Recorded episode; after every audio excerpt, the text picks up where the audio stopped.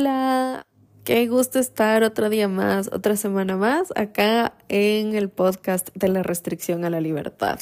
Yo ya lo he dicho muchas veces, pero nunca está de más repetirla una vez más. Y es que de verdad me encanta, me encanta y disfruto mucho de compartir este espacio contigo. Es un momento para mí que yo de verdad no sé por qué no empecé un podcast antes. A mí me encanta hablar, o sea, yo hablo hasta por los codos y especialmente cuando son temas que me apasionan, hablo y hablo y hablo y hablo. Y la gente que me conoce puede dar fe de eso, de que de verdad nunca me callo. Pero eso sí, bueno, cuando entro en confianza, aquí hay una cosa bien, bien, mm, ¿qué puedo decir? Cómica, irónica. Y es que la gente siempre asume que yo por todo este tema de Miss Ecuador y el modelaje, las pasarelas, como lo mucho que hablo en público, siempre asumen que yo soy una persona como muy extrovertida y súper sociable y como la más amiguera del mundo y en realidad no, en realidad yo soy una persona bien antisocial. Yo paso metido en mi casa eh, y cuando hay reuniones y, especialmente con gente que no conozco o que no conozco mucho, yo no lo, nada, o sea, yo estoy callada, escuchando y ya, y suelto por ahí una carcajada cuando hacen chistes, pero, pero jamás soy yo la que está habla y habla y habla y haciendo conversa, o sea, yo nunca hago conversa a la gente, yo nunca empiezo una conversación. Siempre cuando me empiezan a preguntar cosas y así, como que empezamos a hablar, pero jamás soy yo la que empieza una conversación, nunca. Y en realidad soy una persona tímida. O sea, yo sé que es bien difícil de creer y, y es algo que yo hasta ahora le repito a mi novio y es que a veces, o sea, él, él, se, él se estresa mucho porque dice que le gusta mucho como canto, pero al mismo tiempo yo nunca le canto. Entonces, yo le he mandado videos cantando porque es como cuando estoy sola y sobre todo cuando estoy manejando y estoy viajando, como canto un montón. Y le mando videos cantando a veces de canciones lindas y cosas así, pero jamás le canto. Entonces hay veces que es como que estoy distraída y estoy escuchando algo me pongo a cantar y él me queda viendo así como asombrado porque es algo que de verdad nunca pasa y cuando me doy cuenta de lo que está pasando me callo y él es como, ay, ¿por qué me haces esto? Y yo es que entiende que soy tímida, o sea, no puedo cantar si es que me estás observando, no, no puedo, solo no puedo. Pero bueno, ya me fui por las ramas, como siempre, pero lo importante es que aquí la información llega. Y les estaba diciendo que este espacio para mí es increíble porque ya ven, me encanta hablar, así que disfruto de verdad mucho porque además siempre hablo acá de temas que me apasionan, que siento que es importante también que escuchen, poder cambiarles la perspectiva también de ciertas cosas que a veces están como muy aceptadas en el inconsciente colectivo, pero que realmente no tiene por qué ser así. Y hoy vamos a hablar de una de esas, y que de hecho es muy, muy fuerte en América Latina, y que para mí es una de las no, no una de las, para mí es la peor enfermedad que existe y es la victimización. La victimización que de hecho si buscan en Google les va a salir algo así como que es un sinónimo de eh, no responsabilizarse de las cosas, de tus actos, de tus errores, de lo que sean, es no hacerte responsable. Entonces tú eres víctima de las circunstancias, víctima de la genética, víctima del gobierno, víctima del trabajo, víctima de todo, pero nunca es tu culpa. Y creo que eso es algo que hay que cambiar. Es una mentalidad muy derrotista, es una mentalidad muy mediocre. El decir, ah, es que, es que por culpa del gobierno es que no hay trabajo y es que por culpa del gobierno no me alcanza para pagar tal cosa y es que por culpa de mi trabajo no puedo salir a correr y no puedo irme al gimnasio y no puedo comer bien porque todo el tiempo estoy a full y porque duermo muy poco y bueno, y, siempre hacia afuera, siempre los culpables son externos. Por último, tienen la osadía de culpar incluso a la genética. Y yo sé que tal vez esto no es culpa de cada individuo, sino es mucho como esto que nos han metido en la cabeza, porque obviamente también, ¿no? Cuando tú vas al médico, te preguntan antecedentes familiares, eh, cáncer, hipertensión, diabetes, y yo lo hago, y los que son mis pacientes saben que lo hago, pero no es tanto como por decirte, ah, mira, tu papá tuvo diabetes, entonces te le vas a tener diabetes. No, sino es más como por tener una idea de cómo, sí, cómo está la carga genética y ver tal vez qué exámenes hay que hacer por prevención. Pero el hecho de que tu familia haya tenido cierto tipo de enfermedades no quiere decir que obligatoriamente tú las vas a desarrollar. ¿Y por qué me voy a este tema? Yo bueno, ya les he dicho, yo viajo un montón porque mi novio y yo vivimos en diferentes ciudades, entonces él viene una semana, yo voy una semana, o sea, el fin de semana que es cuando nos vemos y así. Y en uno de estos viajes, recién, hace tal vez unas dos, tres semanas, yo estaba regresando y yo viajo siempre en estos taxis VIP, estos taxis puerta a puerta que me recogen en la puerta de mi casa y me dejan en la puerta de la casa de mi novio. Y venía yo con una señora que venía conversando con el, con el chofer. Yo realmente no soy de estar escuchando conversaciones ajenas. Nunca, o sea, a mi cerebro no le llama la atención. Como, sí, pueden estar hablando de lo que sea, puede ser el mejor chisme del mundo, pero realmente es difícil que mi cerebro se concentre en algo en lo que no me involucraron. Y yo estaba, no sé, no sé qué estaba haciendo, honestamente. Podría decirles que estaba editando un video, pero honestamente no lo sé. Tal vez solo estaba viendo por la ventana y metida en mis pensamientos. Y no estaba escuchando esta conversación entre esta señora y el chofer del taxi. Pero en un momento ella habló de resistencia a la insulina. Y obviamente ese es un término que sí capta la atención de mi cerebro, porque es algo con lo que yo trabajo a diario y es algo que me compete y cuando yo escucho terminología de este tipo, sí me interesa escuchar, sí me interesa escuchar porque igual todo el tiempo estoy investigando, todo el tiempo estoy leyendo, entonces es como que mi cerebro busca información de esto. Entonces ahí me llamó la atención su conversación.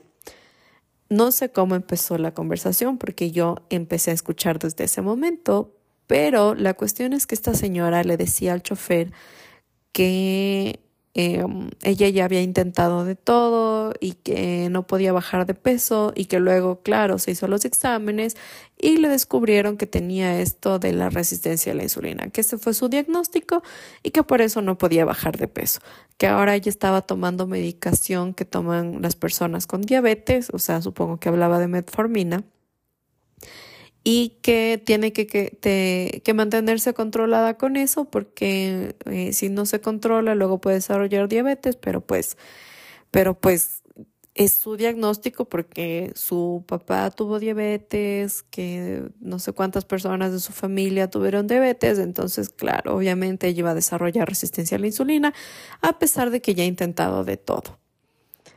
Obviamente yo no me meto en conversaciones ajenas, no dije absolutamente nada porque yo, si a mí no me piden ayuda, yo no opino. Si a mí no me dicen, oye, necesito que me ayudes a controlar la resistencia a la insulina, yo puedo estar escuchando una conversación en donde una persona dice que está con una resistencia a la insulina terrible al borde de un coma diabético y yo no voy a hacer absolutamente nada al respecto porque ya he aprendido mi lección y a veces la gente no quiere ayuda. Así que yo solo escuché. Y obviamente yo me puse a reflexionar mucho en esto porque, claro, yo estaba convencida de que en la lotería de la vida a ella le tocaron todos los genes para desarrollar la resistencia a la insulina y que no podía hacer absolutamente nada al respecto más que tomarse la metformina. Pero la realidad es que nosotros tenemos la capacidad de modificar hasta el 70% de nuestros genes. El 70%, o sea, mucho más de la mitad. No les hablo del 10%, les hablo del 70%. Podemos modificar nuestra genética a través de los hábitos, a través de la alimentación, a través del ejercicio, a través de los hábitos de sueño, y obviamente evitar sustancias tóxicas como el alcohol, el cigarrillo, las drogas en general. todo eso, si es que nosotros tenemos hábitos adecuados, podemos modificar el 70% de los genes. Entonces, aunque nosotros tengamos genes de cáncer, de hipertensión, de diabetes, de hipotiroidismo, de, de todas las enfermedades crónicas no transmisibles que se les puedan ocurrir, aunque todos, sus, todos los genes estén ahí en, en su cuerpo, mientras tengan buenos hábitos, esos genes no se van a aprender, por así decirlo, no se van a activar. Porque no es que porque yo nací con ciertos genes ya funciona el gen esos genes se activan a través de los hábitos. Y yo les estoy hablando de enfermedades crónicas no transmisibles, porque, a ver, yo hablé de este tema en TikTok. No subo muchos videos a TikTok realmente. Es mi meta de este año, mover más TikTok. Pero bueno, subí un video hablando de esto, precisamente de esta historia que les acabo de contar de esta señora a TikTok. Y em, una chica me puso un comentario de que algo de que le habían dicho que tenía un, tema dermatológico, eh, que era genético y que pues solamente le tocaba cuidarse. Y obviamente hay cosas que sí, o sea, no les voy a decir que no existen cosas genéticas con las que naces y que ya está y, pues de verdad ni modo, no hay cómo hacer nada. Porque temas dermatológicos muchas veces sí, sí son genéticos y, y no tienen nada que ver con los hábitos. A veces, hay veces que sí tienen que ver o temas, no sé, hay muchas cosas que de verdad no se pueden controlar, por eso dije el 70%, hay un 30% que tú no puedes cambiar, pero la mayoría de las enfermedades crónicas no transmisibles sí se pueden cambiar, que son la hipertensión, el cáncer, la diabetes, el hipotiroidismo, todas estas enfermedades que la gente dice como, ah, bueno, ya ni modo, me toca porque sí, mi mamá tiene, entonces yo tengo y no, no es así, se puede modificar. Y miren, yo he vivido ese ejemplo en mi familia. En mi familia, eh, mi abuelito tenía diabetes y él murió con cirrosis y todos los hermanos de él tenían obesidad. No, y no, no, no eran personas con sobrepeso, eran personas con obesidad y todos con diabetes. Todos o al menos cuatro de cinco tenían diabetes. Mi abuelita tenía hipertensión, un tema en el corazón. Y eh, claro, mi, mi, abuelito se metió mucho en la cabeza de que obviamente como su mamá también tenía diabetes, él de ley iba a tener diabetes. ¿Y qué pasó también? Mis tías asumieron lo mismo, que como mi abuelito tenía diabetes y tenía también hipotiroidismo y mi abuelita hipertensión, entonces ellas seguro iban a desarrollar esas enfermedades. ¿Y qué pasa? Que todas, absolutamente todas mis tías tienen al menos una de las tres o hipotiroidismo o hipertensión o diabetes. Todas. todas menos mi mamá. ¿Y cuál es la diferencia en eso? O sea, las seis, porque son seis hijas mujeres, las seis tienen exactamente la misma genética, exactamente los mismos genes. Las seis son hijas de los dos mismos papás, las seis crecieron en la misma casa. ¿Cuál es la diferencia? Mi mamá hacía mucho ejercicio. Ella era profesora de natación, incluso daba clases de natación desde muy pequeña, si no estoy mal, desde los 14, 15 años. Em, y bueno, luego ya ustedes saben, en esa época también se casaban como mucho más jóvenes. Se casó, creo que a los 21, 22 años. Y luego yo recuerdo toda la vida en mi casa, o sea, hablando de, ya mi familia, como mi mamá, mi hermana y yo, siempre eh, la comida era saludable, siempre fue arroz integral, siempre fue eh, nada de frituras, nada de azúcar. Yo en mi casa, miren, yo ahora que vivo sola, ni siquiera compro azúcar, o sea, jamás he comprado azúcar. Y en la casa de mi mamá se compra azúcar pero para hacer kombucha. Es la única razón por la que hay azúcar en la casa. Y dura una funda de azúcar, dura eternidades, porque no consumimos azúcar. No eh, el arroz integral, como les digo, las tortillas para burrito integrales, el pan integral, eh, nada de frituras, muy poca carne de res, siempre es pollo, pescado. Entonces yo crecí con esos hábitos de mis seis, o sea, de las seis hermanas, mi mamá y mis cinco tías, como les digo, todas tienen algún problema, menos mi mamá. Y mi mamá es la única que no tiene sobrepeso, es la única que no tiene problemas de articulaciones, es la única que no ha tenido nunca un valor alto de colesterol o de triglicéridos o de glucosa o algún tema de tiroides. Es la única que ha tenido todo normal. ¿Y por qué sus otras cinco hermanas sí tienen problemas o de colesterol o de hígado graso o de eh, hipertensión, diabetes, hipotiroidismo, si tienen los mismos genes, simple, los hábitos. Eso es lo único que marca la diferencia. El hacerte cargo de tu vida y el hacerte cargo de tu salud y no echarte al abandono y decir como, ah, bueno, ni modo, o sea, es que mis papás tuvieron diabetes, mis papás tuvieron cáncer, hipertensión, hipotiroidismo y todas las enfermedades crónicas no transmisibles, entonces obviamente yo también voy a tener. Y no, no tiene por qué ser así. Y como les decía al inicio, obviamente es mucho más fácil culpar hacia afuera y uno solo columpiarse en la hamaca de la victimización y en la lotería de la vida en donde te tocó eso y es la vida que te tocó y son las enfermedades que te tocaron y ya y ni modo y no puedes hacer nada al respecto y créanme que no que no es así. Y obviamente no es fácil y no es cómodo. Y aquí ya no hablo solamente de, del tema de salud, sino también del desarrollo personal. Si es que tú quieres ser alguien en la vida, si es que tú quieres dejar huellas, si es que tú quieres impactar, si es que tú quieres tener una vida, una buena vida, o sea, una vida que digas, wow, qué, qué hermosa vida tengo y me encanta y lo estoy disfrutando al mil por ciento porque la mayoría de gente no disfruta su vida. La mayoría de gente vive en piloto automático, se despierta cuando está en el despertador, van a trabajar en un trabajo que ni siquiera les gusta durante ocho horas, pasan sentados, comen lo mismo, salen, se toman las cervezas con los amigos en el after office, regresan, se duermen a la misma hora después de ver la serie y el día siguiente lo mismo. Se levantan cuando suena el despertador y todo es en piloto automático. A mí me parece horrible. Yo no podría vivir así realmente y no creo que realmente mucha de esa gente disfrute de su vida en un trabajo en el que no les gusta, pero que les toca.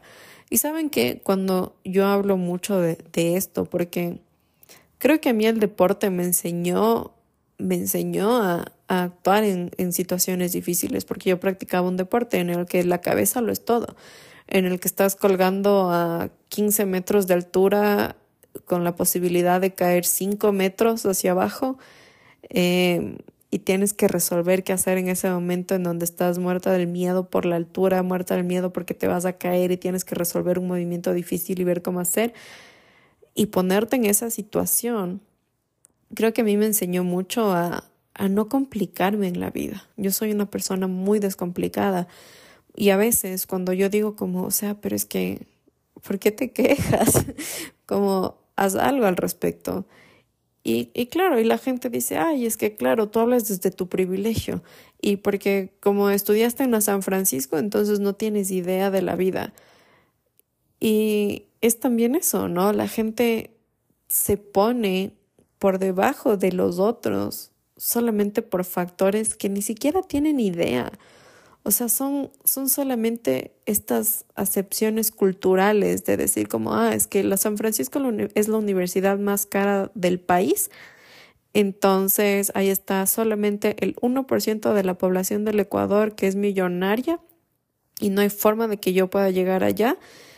Y de una se ponen por debajo de todos los que estudiamos ahí, pero no tienen ni la más mínima idea de que yo estudié en la universidad más cara del país con una beca del 100%. Y me saqué el aire para eso y busqué opciones para eso, porque yo dije, yo quiero estudiar nutrición. ¿Dónde podía estudiar nutrición? ¿En la Universidad Internacional o en la San Francisco o en la Católica? Las tres universidades más costosas de Quito.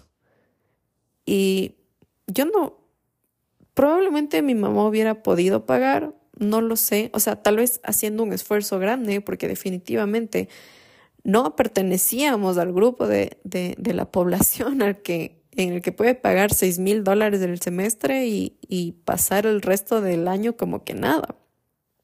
Definitivamente no estábamos en esa categoría y definitivamente yo no quería hacerle tener ese sobreesfuerzo económico a mi mamá. Y, ¿y qué hice? Busqué opciones, busqué opciones porque dije, esto es lo que quiero hacer, entonces voy a ver cómo miércoles lo hago y lo voy a hacer. Y encontré la opción porque yo me atrevería a decir, sin estar segura, pero, pero estoy segura, como dice el dicho, tengo cero pruebas, pero cero dudas de que la San Francisco es la universidad que te da más posibilidades de beca en todo el país. Cuando yo em, iba a empezar a, estudiar, yo apliqué en la San Francisco y en la Católica. Y en la Católica yo tuve el mejor puntaje de todos los que aplicaron a la carrera de nutrición. El mejor puntaje de 800 mil alumnos. No, mentira, no eran 800 mil, pero eran bastantes, eran por lo menos unos 90 o, más de 100, no recuerdo ya, ya fue hace como siete años. Eh, pero yo tuve el mejor puntaje.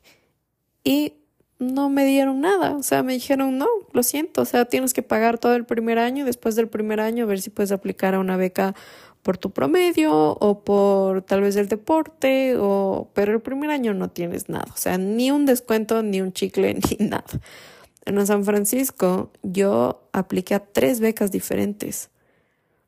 Y finalmente tuve una del 100%, pero si no tenía la del 100%, tenía la del 60% y si no era la del 60%, tenía la del 40% pero me busqué la forma y pues conseguí lo que yo quería, que era estudiar en la San Francisco y no pagué ni un solo centavo. Obviamente eso demandó mucho esfuerzo de mí y hacerme responsable de que yo tenía que tener muy buenas calificaciones, mantener un promedio de 3.5 sobre 4, o sea, altísimo, para no perder mi beca. Pero no pagué un centavo y me gradué en la mejor universidad del país y la más cara, que no por ser la más cara es la mejor, pero sí. Entonces, claro, la gente dice, ah, es que para ti fue súper fácil. Y no, no fue súper fácil, fue sacarme el aire estudiando para yo poder llegar a tener esa beca. Y claro que hay situaciones que tal vez son más duras que otros, que otras. Pero el quedarte como víctima no te va a llevar a ningún lado. Y yo pensando en, grabar este, este episodio y en, pensando en este tema, eh, se me vino a la mente algo que a mí me pasó. Y es algo que solamente sabe mi mamá a detalle, mi hermana, como a rasgos así como muy generales. Y ahora van a saber ustedes. Em, hace, uy, ya no sé ni siquiera hace cuánto tiempo. Pero bueno, yo tenía un exnovio eh, terrible, una relación muy tóxica y esta persona me robó cerca de 10 mil dólares. Y obviamente, o sea, yo primero que no tenía el trabajo que tengo ahora, o sea, no tenía como realmente todo lo que tengo ahora, toda la capacidad económica que tengo ahora. Em, no tenía tampoco mayor trayectoria. O sea, yo literalmente me había acabado de graduar de la universidad. De paso, por culpa de esta persona, yo casi me muero. Me choqué, eh, tuve un accidente súper fuerte en un auto que era de mi mamá. Y eh, ese auto, no me acuerdo si es que no tenía seguro. No, no tenía seguro, claro, no tenía seguro y se perdió, el carro se perdió. Lo tuve que vender como chatarra en tres mil dólares. Y obviamente pagarle un auto nuevo a mi mamá. Entonces yo tenía que pagar un auto y de paso me robó como 10 mil dólares. Así que ya se imaginarán cómo estaba yo.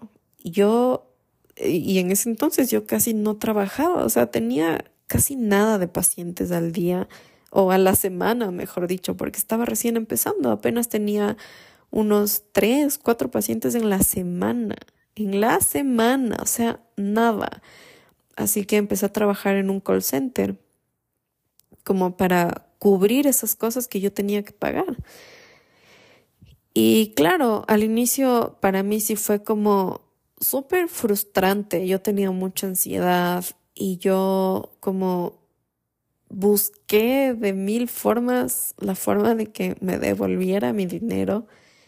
Eso nunca pasó. Y, y en un momento yo tomé como esta, esta, esta posición de la victimización. Entonces yo le decía como, ay, es que por tu culpa eh, yo no puedo comprarme un auto, porque yo me acuerdo mucho cuando yo recién, no, mentira, antes de salir de la universidad, cuando estaba estudiando, saben que yo soy súper fan del color rosa y pasamos por un concesionario, en algún, no estábamos yendo a algún lugar con mi mamá, pasamos por un concesionario, había un auto rosado y yo dije, cuando yo salga de la universidad, cuando yo me gradúe y tenga un trabajo estable, voy a comprar un auto. Cuando tenga la capacidad de pagar como las cuotas mensuales, me voy a comprar un auto. Y obviamente sí, tuve que comprar un auto, pero un auto para reponer el que perdí de mi mamá en ese accidente en el que casi me muero. Entonces yo le decía, por tu culpa no puedo tener un auto y por tu culpa eh, no puedo irme de viaje y por tu culpa como no puedo hacer las cosas que quiero hacer o por tu culpa no tengo ahora que comer que obviamente no era tan cierto porque obviamente yo vivía con mi mamá, siempre tenía comida, pero también, o sea, si yo quería comer algo afuera en la calle, como de verdad no tenía dinero. Y, y bueno, pues entonces yo estaba así como en ese plan hasta que un día, y obviamente esto era muy estresante también para mí, ¿no? El pensar que todo, o sea, dependía de alguien más de cierta manera. Y eh, también empecé yo ya a conectarme mucho más con este tema de la mentalidad y la energía y bla, bla, bla. Entonces yo sentía que cada vez que yo retomaba contacto con este ser, me iba muy mal. O sea, como que me empezaban a cancelar los pacientes y cosas así, ¿no? Porque ya para esto, o sea, esa relación se había terminado, pero yo seguía como insistiendo en que me devuelva mi dinero. Eh, entonces cada vez que yo de alguna forma retomaba contacto con este ser, todo empezaba a irme mal. Entonces yo dije, no, esto no es algo que yo quiero tener en mi vida. Dije, definitivamente ya, o sea, ¿qué puedo hacer? Realmente ya, no me va a pagar. yo cometí el error de confiar. Entonces sí, asumo parte de la responsabilidad por confiar porque vi muchos red flags, demasiados, o sea, pero estaban en la cara dándome cachetadas y yo no hice nada.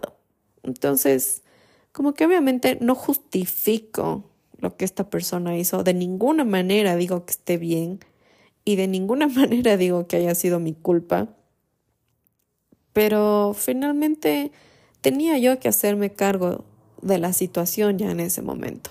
Entonces me acuerdo mucho, yo estaba caminando por el centro comercial El Jardín, porque en ese entonces creo que sí, yo ya estaba en el consultorio que tengo ahora y estaba caminando por el centro comercial El Jardín, eh, le mandé algún mensaje, como el último mensaje, así mandándole al pan.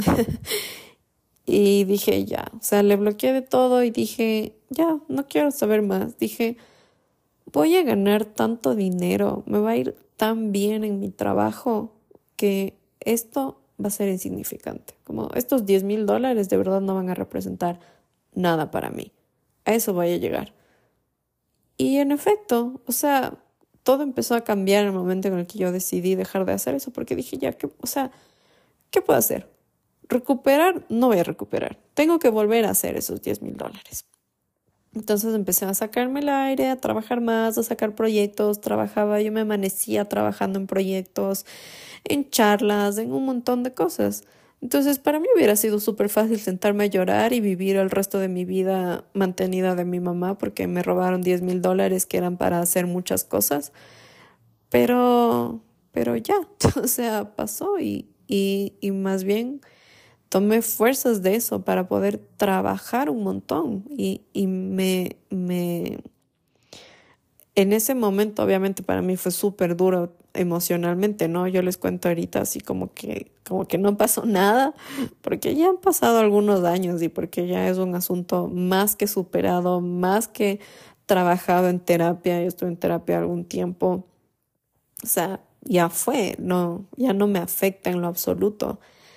Em, pero, pero claro, en su momento fue muy doloroso, muy, muy doloroso, porque, a ver, les estoy hablando no, no de, no de un, un extraño que vino y me robó, sino era mi pareja, o sea, alguien a quien yo en ese momento quería muchísimo, alguien con quien yo pasaba los días, o sea, obviamente fue como mucho más doloroso a que te robe un extraño.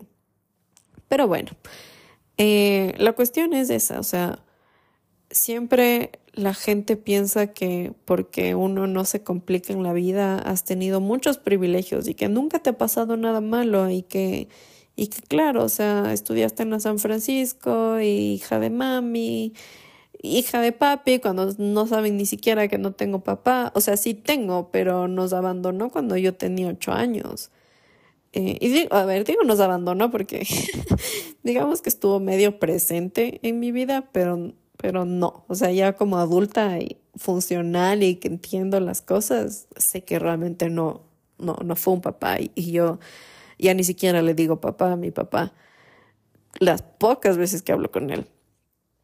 Eh, entonces, claro, o sea, la gente solamente habla por hablar y habla también desde todas estas carencias y esta victimización, porque ellos no son capaces de hacerse responsables de ellos y piensan que, claro, o sea, a, a ti te ha ido súper bien y que todo está increíble y que tienes el cuerpo que tienes y que todo es genética, suerte, que eres hija de papi, que, que no te ha tocado duro en la vida, pero no, es simplemente que uno ha trabajado un montón en muchos aspectos, en muchos aspectos.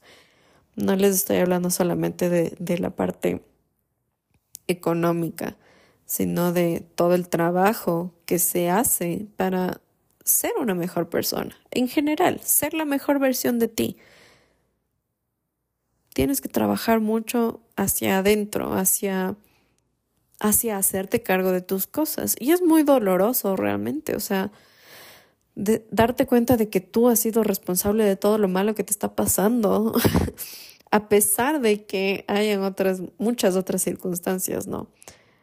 Pero darte cuenta de que también hay muchas cosas que tú puedes sacar de todas las cosas negativas y que tú tienes dos opciones cuando te pasa algo malo, porque obviamente hay cosas malas que no están en tu control. Hay cosas difíciles que no están en tu control, pero sí es tu decisión a partir de eso que te pasó, sacar algo increíble, hacer un aprendizaje que te catapulte a hacer una versión 100 veces mejor de ti o quedarte hundido en el por qué me pasó esto a mí y por qué y ahora y yo cómo y yo pobrecito y ahora qué voy a hacer y es que no hay oportunidades y es que no tengo tiempo y es que y es que y es que y es que y es que. Y créanme yo excusas he escuchado una cantidad de excusas de que el otro día una paciente de la clínica me decía que no ha podido hacer la dieta porque ya otra vez entró a clases y entonces está súper cansada. Y yo entiendo, a ver, estar en la universidad no es fácil, pero me decía que está súper cansada y que entonces llegó y que ya cuando llegó a la casa ya la mamá le había servido la comida y que como ella estaba muy cansada ya no pudo decidir qué comer. O sea, me parece una excusa tremenda, tremenda, tremenda en todos los, los sentidos porque si de verdad quieres hacerte cargo de ti, o sea, llegas y si ya está servida la comida, tú dices como, ok, voy a comer un poco más de proteína o no voy a comer esto de arroz o no voy a comer tal porque es mi salud, porque tengo que mejorar. Esta persona, esta paciente que les hablo, es una paciente del grupo de los pacientes metabólicos del centro metabólico de la clínica. Eh, es, es, una chica, tiene 19 años y tiene obesidad tipo 1, eh, tiene, de verdad, tiene un porcentaje de grasa muy, muy alto, tiene un poco de enfermedades metabólicas, siendo súper joven y es solamente por los hábitos. Entonces digo como, o sea, si realmente tiene ese tipo de excusas es porque de verdad no le interesa y es porque obviamente los papás le están mandando a hacer eso y está obligada haciendo eso y ahí nada va a funcionar, nada funciona por obligación porque ella no está consciente de que debería hacerse cargo. Y hablando de hacerse cargo, porque empecé también diciendo que esta enfermedad es el desencadenante de muchas otras enfermedades y es que de acuerdo a la vía de descodificación, todas las enfermedades tienen como punto en común la falta de empoderamiento. El tú no hacerte cargo de. Y hay muchas cosas que se pueden corregir. Y miren, yo veo a diario, a diario esas cosas y pacientes que, ah, es que tengo, miren, yo, eh, yo trabajo con una nutricionista. Yo, ¿y por qué les hablo tanto de pacientes externos? Porque realmente mis pacientes son increíbles. O sea, todos son son muy empoderados y todos de verdad hacen lo que tienen que hacer. Entonces, yo por eso les hablo de gente externa, porque, porque son las referencias que tengo, no es porque, no sé, bueno. Eh, yo trabajo con una nutricionista, compartimos el consultorio y a veces cuando ella se va de viaje o, cosas por el estilo, me deja a cargo de sus pacientes porque ella... Eh, les hace también tratamientos estéticos y demás. Entonces me deja a cargo de sus pacientes, yo les atiendo y eh, en uno de estos viajes me dejó con una pareja de esposos y yo le decía a ella, le decía es que tienes que hacer ejercicio, no recuerdo por qué, decía es que tienes que hacer ejercicio, o sea, no tienes nada de músculo y el músculo es súper importante. Y ella me decía, ay, es que tengo una hernia en la espalda. ¿De dónde vienen las hernias en la espalda? Una hernia en la columna se origina porque no tiene suficiente masa muscular en las piernas y especialmente en los glúteos, que son el principal músculo de soporte de la espalda, de la columna. Entonces, si es que no hay masa muscular, realmente la única forma de corregir es desarrollando masa muscular, fortaleciendo todo. Obviamente para esto, ya cuando tienes una hernia, necesitas entrenar con el eh, seguimiento de un profesional, pero es la única forma, o sea, el entrenamiento, el fortalecimiento es la única forma. Entonces yo le dije, deberías hacer esto, le di el contacto de un deportólogo con, con el que yo trabajo, que es increíble, o sea, de verdad es un genio. De hecho, eh, mi mamá es paciente número uno de él porque ha tenido ella problemas en su columna, o sea, de, de protrusiones y ahora está súper bien porque ha hecho todo lo que tenía que hacer y, ya está yendo al gimnasio y demás. Em, entonces yo le dije, anda con él. ¿Fue? No, nunca fue. Yo hablé con él y le dije, mira, te va a llamar esta paciente. ¿Te llamó? No, no me ha llamado. Hablé con ella luego dos semanas más tarde y le digo, ¿qué pasó con esto? Ah, sí, sí, es que me olvidé.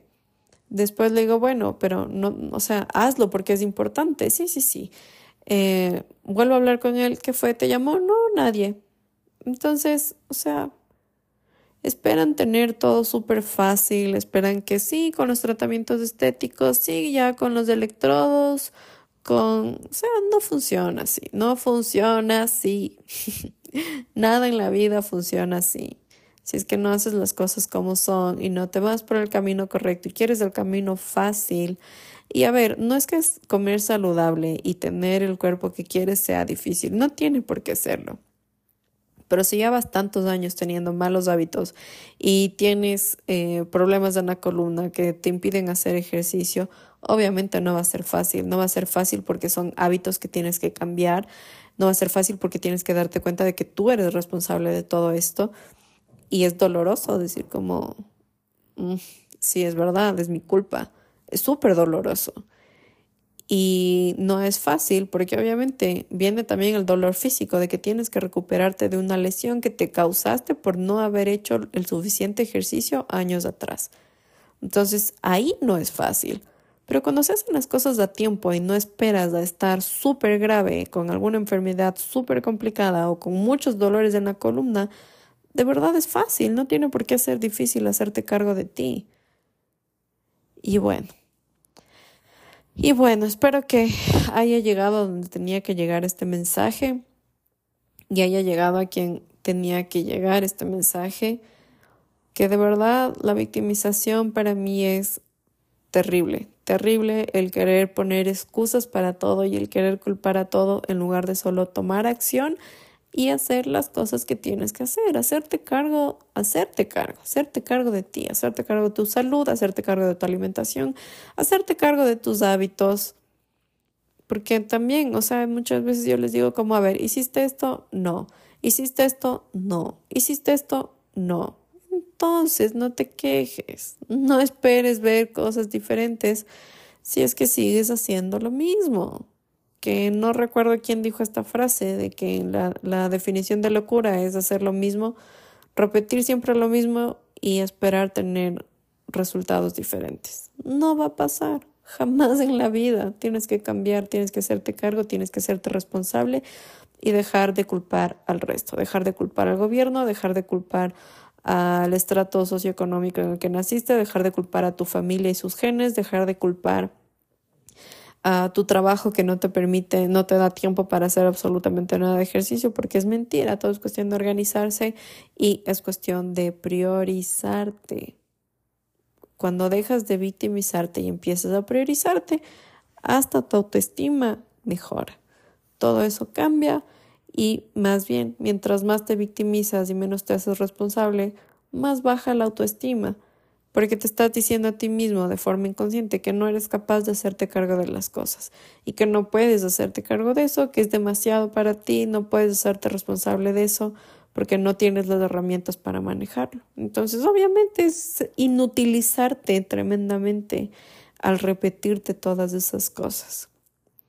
Así que, bueno, espero que estés consciente siempre de tus pensamientos y cada vez que quieras culpar a alguien más, te des cuenta de que también la responsabilidad está en ti y de que tienes que trabajar para ti, por ti, desde ti.